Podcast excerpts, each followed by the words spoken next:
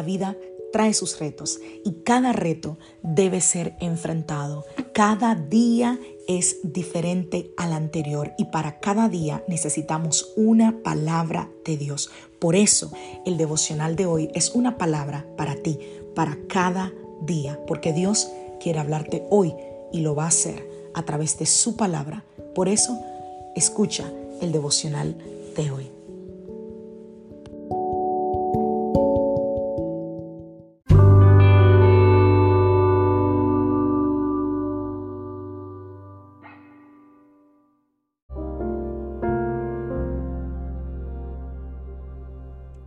Devocional del día de hoy.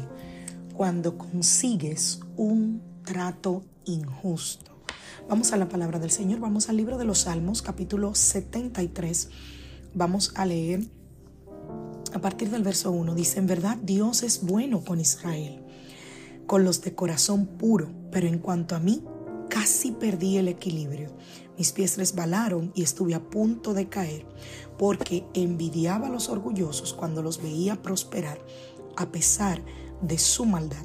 Parecía que viven sin problemas, tienen el cuerpo tan sano y fuerte, no tienen dificultades como otras personas, no están llenos de problemas como los demás.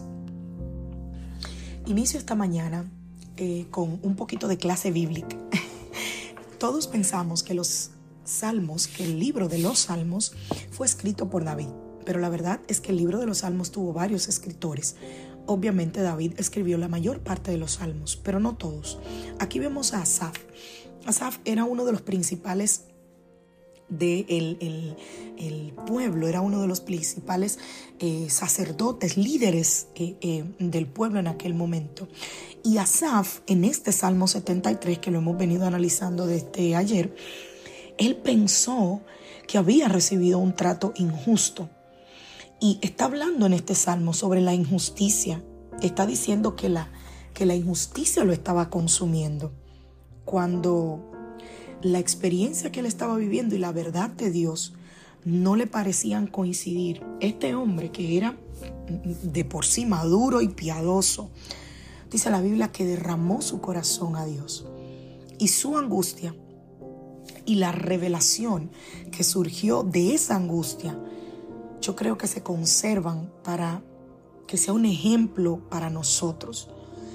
Si tú lees detenidamente el Salmo 73, te vas a dar cuenta de cosas que descubrí en este salmo. Por ejemplo, que los pensamientos que Asaf expresa en este salmo son un modelo para nosotros. Cuando tú estés pasando por algún tipo de injusticia o de ofensa que tú hayas experimentado, siempre que luches con las injusticias en la vida, Vuelve a este salmo. Recuerda por favor este devocional. Número uno, Asaf dice que él derrama su corazón ante Dios. No ante otra cosa, no ante otra persona, ante Dios. Número dos, considera las opciones que tú tienes cuidadosamente. Cuando estamos pasando por un momento de injusticia, por un momento de, de, de traición, de ofensa, solemos querer actuar rápido pero considera tus acciones cuidadosamente. Número tres, ve el panorama general. Una cosa que no sucede cuando estamos en medio del problema, porque solamente nos enfocamos en el aquí, en el ahora, en lo que está pasando ahora mismo. Y número cuatro, reafirma tu relación con Dios. Un cambio de perspectiva puede em, deshacer, es la palabra, deshacer poderosamente la injusticia que tú puedes sentir. Y ese principio es lo mismo que provocó el punto de, de inflación en el Salmo de Asaf. Cuando nosotros entramos en la presencia de Dios, en, en lo que Asaf llama su santuario, y nos ponemos a la luz de su verdad, nosotros vamos a empezar a ver las cosas desde una perspectiva diferente, desde la perspectiva eterna.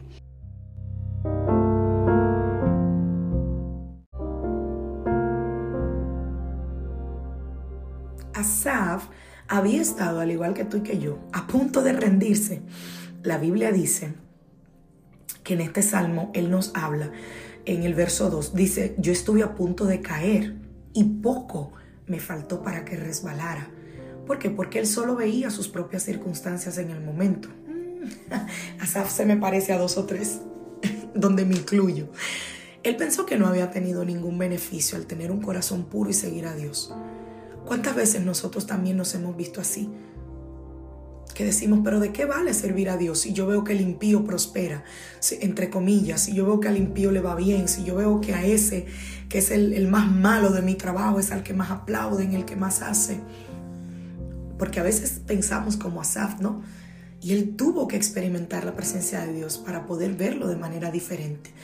Cuando nosotros nos enfocamos en la injusticia que nos han hecho, dejamos de ver con claridad. Ahora, cuando damos un paso hacia atrás y permitimos que Dios nos muestre el panorama general, nosotros vamos a reconocer cuán momentáneos son nuestros problemas a la luz de la eternidad.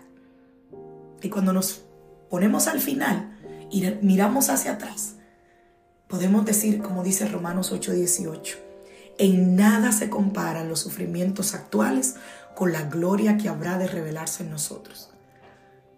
Dios usará cosas como esas para construir tu carácter.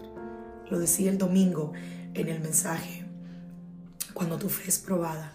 Dios va a usar a gente que te trate de manera injusta, a gente que te ignore, a gente que haga cosas que te duelan para construir tu carácter, para cambiar tu vida, para darte un testimonio y para cumplir un propósito mayor. Pero tú tienes que soportar, como dice la palabra, que en otras palabras aguantar, confiando en que Él te va a dar un buen término. La única manera de mantener la fe, o, o de mantenerla, no, de tener fe, para soportar lo que no tiene sentido en el presente es cambiar el enfoque de las circunstancias y volver al panorama general.